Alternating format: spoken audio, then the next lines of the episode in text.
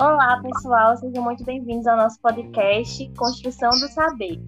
Eu sou a Juliana Vasconcelos e estou com dois participantes para o nosso podcast de hoje. Podem se apresentar. Olá, pessoal, meu nome é Walter, tudo bem com vocês? Oi, sou a Gabriele Gomes.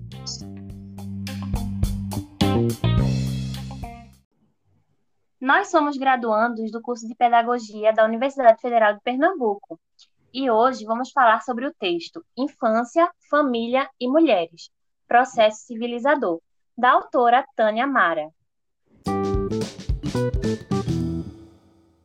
Nós vamos tratar de um tema bem importante, que é a temática da infância, mas não de uma maneira geral, ir a partir de um tema específico, que é a ilegitimidade. Calma, se você que está ouvindo não sabe o que isso significa, ao longo desse podcast você vai ficar sabendo. O nosso intuito é defender e entender como as questões do direito tiveram tanta influência, tornando-se peça-chave na constituição do processo civilizador no Brasil, principalmente para o ajustamento das relações entre homens e mulheres, assim como na forma de tratar a infância. Queremos que você entenda como foi necessária a intervenção do Estado em tentar construir uma nação brasileira reformada. Baseado no texto em questão, percebemos que cada um de nós temos uma memória de alguém significativo, que defendeu e que ainda defende os direitos das mulheres, dos negros e dos homossexuais, as chamadas minorias. E como essa luta é constante infelizmente, esteve no passado e se estende até hoje. Pois é. Quando a autora diz que temos de brigar por conquistas que pensávamos estar consolidadas, é, me lembrou as palavras de Angela Davis, em uma palestra aqui no Brasil, em que ela cita o título de um dos seus livros, que é Liberdade é uma luta constante. É exatamente isso, Gabi. Com a nova história, percebemos a presença desses novos atores sociais, que se faz presente nos escritos, o que nos faz compreender que o processo histórico é gerado por pessoas de carne e osso. E é isso que o texto resgata, Voltando aos anos de 1980 e lendo os escritos e debates que lá se cruzaram, é possível trazer à tona novos sentidos para o passado da infância, da família e das mulheres, nos permitindo abrir uma janela importante e fundamental para a compreensão de continuidades e mudanças em nossa sociedade. Realmente. A historiografia dos estudos sobre a, a história da família começou no Brasil em meados do século XX. Nisso se destacaram alguns autores, como Sérgio Buarque de Holanda e Gilberto Freire. Freire conceitua toda a sociedade brasileira a partir da colonização. Primeiramente, em um modelo patriarcal extenso, onde teria os membros principais, que são o patriarca, sua mulher e filhos. Membros secundários, como os parentes, afilhados, filhos bastardos, amigos, serviçais e escravos todas as pessoas eram de responsabilidade do chefe da família, exercendo sua autoridade e influência sobre eles, além de ser dono de, ter de terras, né, de propriedades. É, nesse modelo familiar, mulheres e crianças se apequenavam embaixo das asas desse protetor, digamos assim. É, mas, entretanto, pesquisas mais recentes constataram que houveram outros modelos de família que predominaram nessa época. Ou seja, a, a família nuclear já existia naquele período. Como é essa família nuclear mesmo, Gabi? Pode explicar? Seria aquela família principal que pontuei anteriormente. O pai, a esposa e os filhos legítimos, que são os filhos dentro do casamento, e registrados pelo pai. O oposto desses filhos legítimos seriam os ilegítimos, que são aqueles que nasceram fora de um matrimônio. No que tange a relação entre família e sexualidade, após pesquisas, os dados indicavam a existência de elevados índices de nascimentos ilegítimos no Brasil. Por que, Walter? Explica pra gente isso aí. Hum, vamos lá. Sabe, o artigo, a, no artigo, né, a Tânia Mara, ela cita o trabalho de Schotter, né, ou Schotter, né, se você quiser falar a pronúncia em inglês, do século XVIII, né, que indiciava, que o estudo, eles indicavam que padrões permissivos entre os jovens, reforçando que a problemática dos filhos ilegítimos estava vinculada à castidade. Ou seja, a teoria dele é o seguinte, que a vinda das mulheres para a cidade teria dado a elas não apenas emancipação financeira, econômica, né, mas também sexual. Ou seja, é um movimento aí quase de culpabilização da mulher, né? E aí, fazendo contraponto a essa teoria, as historiadoras Scott e Tilly é, lançam outra hipótese de que as mulheres elas trouxeram velhos hábitos para as novas condições estruturais. E a tese é: as mulheres poderiam estar colocando em prática algo que já era comum no meio rural. A diferença é que agora nas cidades ela não tinham mais a proteção masculina, né, para forçar o casamento o que incidiu no aumento né, de filhos legítimos. Então, era muito comum, por exemplo, é, o pai ou o irmão forçar o outro homem ali a casar com a mulher porque ele teve sexo com ela ou engravidou ela. Então, por isso que teve o aumento num caso de filhos legítimos. Entendi, Walter. E ainda nessa questão da ilegitimidade, os estudos também apontam que não existia uma diferenciação dos filhos de mães solteiras e os nascidos de casais que viviam em união consensual. Ah, o que seria essa união consensual? É um casal que vivia juntos, né, sem um casamento religioso e nem civil, né, trazendo para os nossos dias de hoje. É, porque na época é, não tinha união no civil, né? Só veio a existir no período republicano. E aí, por que não existia essa diferenciação é, dos filhos de mães solteiras e os de nascidos de união consensual? Porque, no final das contas, ambas as crianças não tinham os seus direitos resguardados. Né? Outra coisa interessante é que, por muito tempo, a sociedade aceitou essa união, mas quando envolvia o adultério, não era aceito. Né? Quando uma mulher é, se envolvia com alguém casado, isso não era aceito, mas aquela união é, consensual era aceito na época. Isso, isso, isso, exatamente. Então você vê que desde veja só, desde o período colonial, é, formar família e ter filhos é, passou a ser considerado da estrutura do Brasil, né? Essa era a grande meta, vamos dizer assim. E já no período colonial, já havia reuniões consensuais, que você já descreveu aí, vamos dizer assim, sem a bênção da igreja, e também também de, de mães solteiras, né? Mulheres que já eram chefes de lá, né? Que criavam esses filhos só. Então, principalmente nas camadas populares, né? O que, na verdade, não é diferente até hoje, né? Você vê o IBGE, em 2015, apontou que existe no Brasil 67 milhões de mães, né? Das quais 31% dessas são solteiras. Ou seja, pouco mais de 20 milhões. Des, desses 20 milhões, 57% vivem na margem da pobreza. E desses 57%, 64% são mulheres pardas ou pretas. Então você vê que é um cenário que não mudou até hoje, né? Tem essa herança histórica. É interessante isso. E naquela época, o âmbito jurídico começou uma preocupação para que se fizesse algo para proteger essas mulheres e crianças. E partindo do ponto de vista da definição de processo civilizador do Norbert Elias, e pensando e sendo daquele Brasil é, dá para a gente dizer que esses juristas estavam em um processo de autorregular a sociedade brasileira, um processo civilizador gradativo para proteger essas mulheres e crianças, dando a elas direitos e assim protegendo também a nação e visando civilizá-la.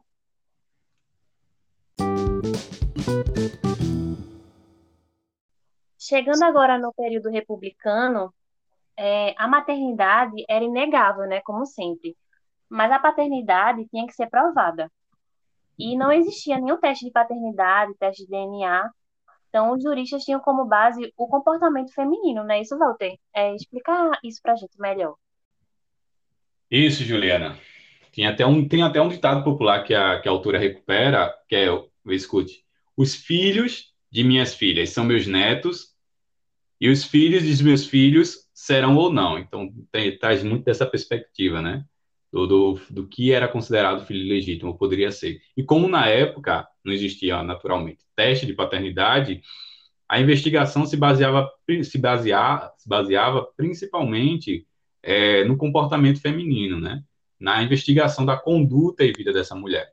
Então, os advogados, é, defensores do reconhecimento da paternidade, eles tinham que, que provar não só a honestidade da mãe, né, depois a gente vai ver isso sobre a, a formação do instituto de para provar a paternidade e reconhecimento de paternidade. Então, os advogados tinham que não só provar a honestidade da mãe, mas também recuperar a maneira como, como a criança era tratada pelo pai, né? Então, em resumo, né, a, a autora afirma que dentro desse tabuleiro, né, é, era investigado principalmente a relação entre o pai pretensos filhos e o comportamento da mãe, que era o ponto mais importante.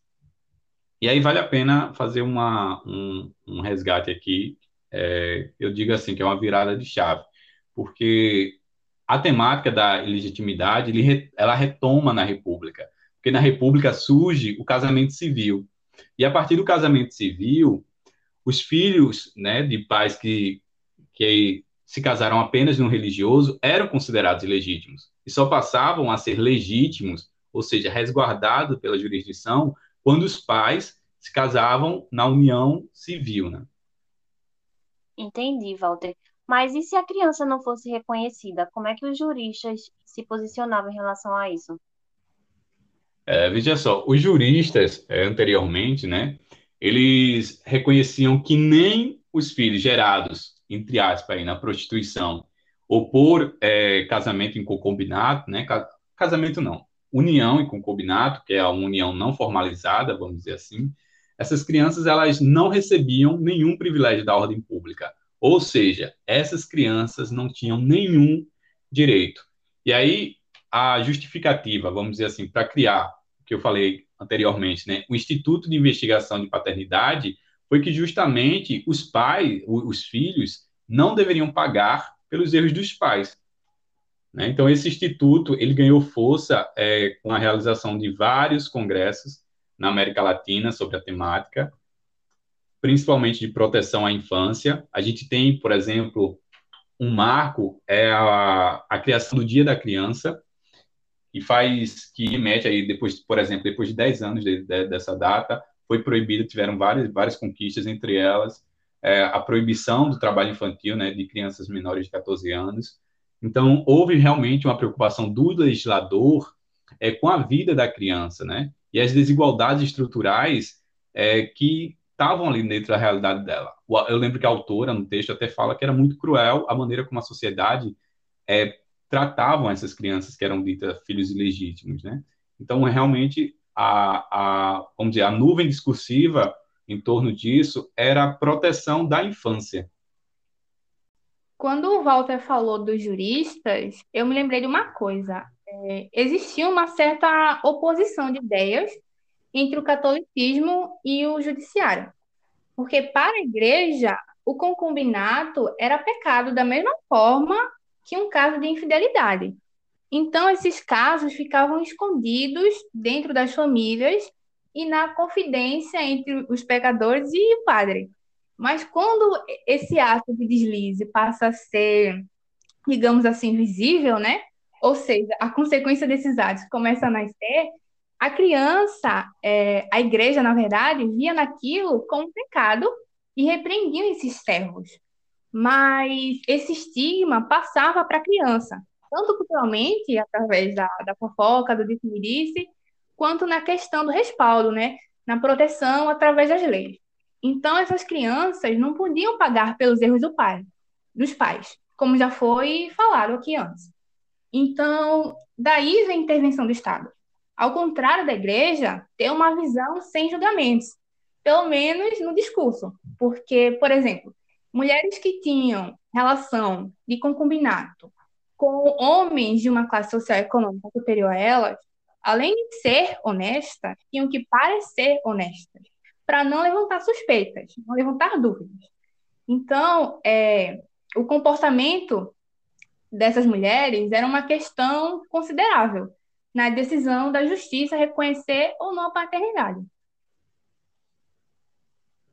Isso, isso traz duas coisas, né, sobre essa tua fala.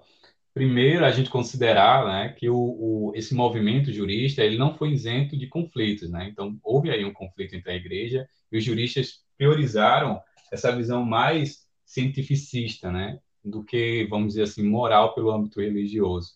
Porque a igreja falava justamente isso, né, que essas decisões poderiam incentivar as pessoas a viver no pecado. E outra coisa é, é falar sobre, antigamente, né, no tempo da, da colônia, vamos dizer assim, o matrimônio era realmente acessível apenas para as classes mais abastadas e para o pessoal branco e rico, né? Era sinônimo de status, porque você tinha que pagar tanto pela igreja, para a igreja, para ela realizar todo esse processo burocrático, como o matrimônio em si era, era um processo muito caro. Então, esse, esse, esse reconhecimento do casamento civil, é, vamos dizer assim, democratizou a, e resguardou essas, essas crianças, né?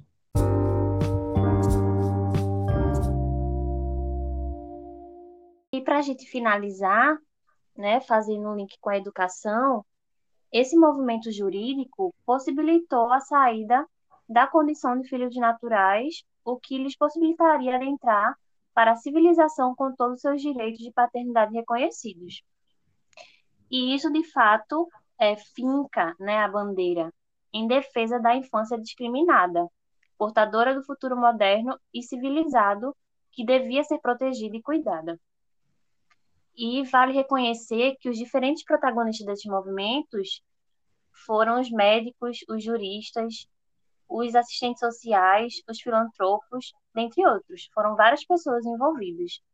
Né? A intenção de debater sobre essa temática aqui foi justamente mostrar que no início do século passado, o processo educativo da infância não estava restrito aos bancos escolares e ocorria em instâncias diversas da sociedade.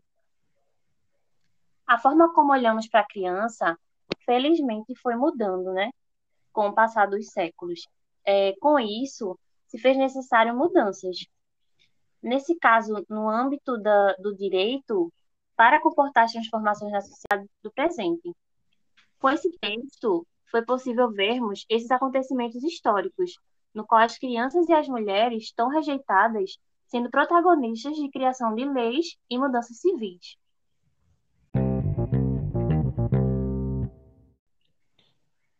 É, ok, diante disso que a gente pesquisou, é, qual é a, vamos dizer, a mensagem de impacto que o texto traz é, para vocês?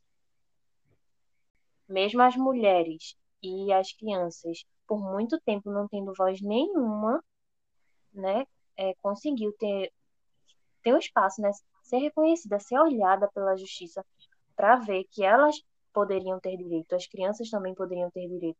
Como é, até falar no texto, né?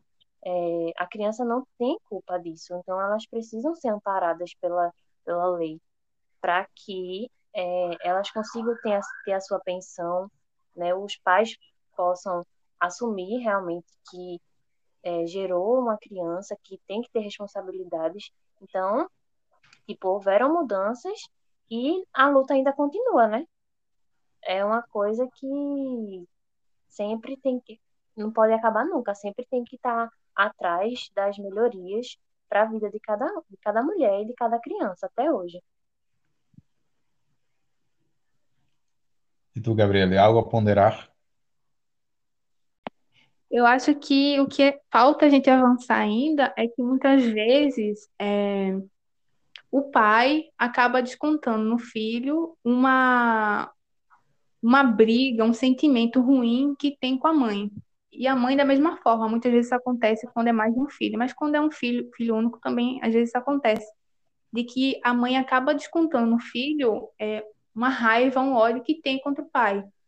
E isso é uma coisa que eles têm que resolver entre eles. Tipo, a criança realmente não tem essa, essa culpa, culpa, não é nem entre eles, né, entre os pais, nem essa relação com a justiça e com a sociedade. A criança, ela não deve ser tratada diferente por um erro, né? Eu não estou nem falando aqui de, de, de, questão de paternidade ou ser antes ou depois do casamento. Eu estou falando de alguma culpa que aconteceu ali, daquela separação, ou então é, dos pais terem se separado. A criança não tem nada a ver com a história, sabe? É uma, uma relação deles dois e é isso. então é algo, eu já vi que vocês duas isso tocou, né? Então é algo que do, do raciocínio jurídico, né, da época, é realmente se ampliou, como eu falei antes, né? Ampliou para a sociedade e vocês também enxergam dessa maneira, né? É, acho que tem muita coisa ainda para evoluir, é mais uma visão é, nossa, né? Uma, uma visão superficial e tal, mas acho que ainda tem muito a se batalhar. Concordo contigo, Gabi. Aliás, as duas considerações são muito boas, tanto a tua quanto a da Juliana. São diferentes, mas se complementam e são carregadas de significados, né? Para mim, não tem como eu não fazer uma analogia diferente em relação à a, a, a, criança e a família, a formatos de família que atualmente lutam né, pra, para serem de fato legitimadas. E sobre a criança, é, duas coisas. Você vê a tentativa do engessamento né, sobre discussões e temáticas importantes, por exemplo, a questão de sexualidade, gênero é, e também, por exemplo, de, de outras de deficiência. É, a gente vem de um, de um projeto de inclusão muito bem sucedido. E ano passado a gente teve um decreto que foi considerado aí decreto de atraso, que precisou o STF se pronunciar e declarar inconstitucionalidade, mas a gente sabe que houve uma recuperação de todo um, um discurso de exclusão. Né? Então, e tudo isso, se você observar é, com, com o que o texto traz, né, do, do, do discurso, da análise do discurso que se fazia em relação aos filhos ilegítimos, é, o discurso quase sempre tem a mesma natureza, ou pelo menos a mesma fonte. É, então, como, como agente é, da escola, seja na condição de professor ou na condição de diretor, e esse eu acho, eu acredito sim que é uma preocupação que a gente compartilha em comum, como é que a gente vai ser é, vetor de mudança e como é que a gente vai atuar dentro do espaço escolar. Sem sombra de dúvidas, não tem como negar que o espaço escolar é um, um grande farol, é um grande termômetro né, de mudanças sociais. Então eu sempre penso, ok, será que a gente vai quebrar, a gente vai fazer da escola um instrumento de se quebrar preconceitos, de inclusão e de, de quebra de estigmas, ou a gente vai reforçar o status quo e vai e vai reforçar toda essa linha discursiva que já é uma herança social, vamos dizer assim. Então, com isso, eu encerro, a gente encerra né, as, as reflexões de hoje. E é isso.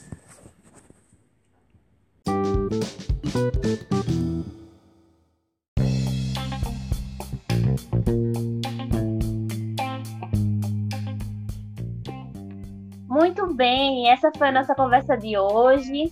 Espero que todos vocês tenham gostado. Obrigada, Gabriele, obrigada, Walter. Obrigado, pessoal. Até o próximo. Obrigada pelo convite, foi muito enriquecedor para mim.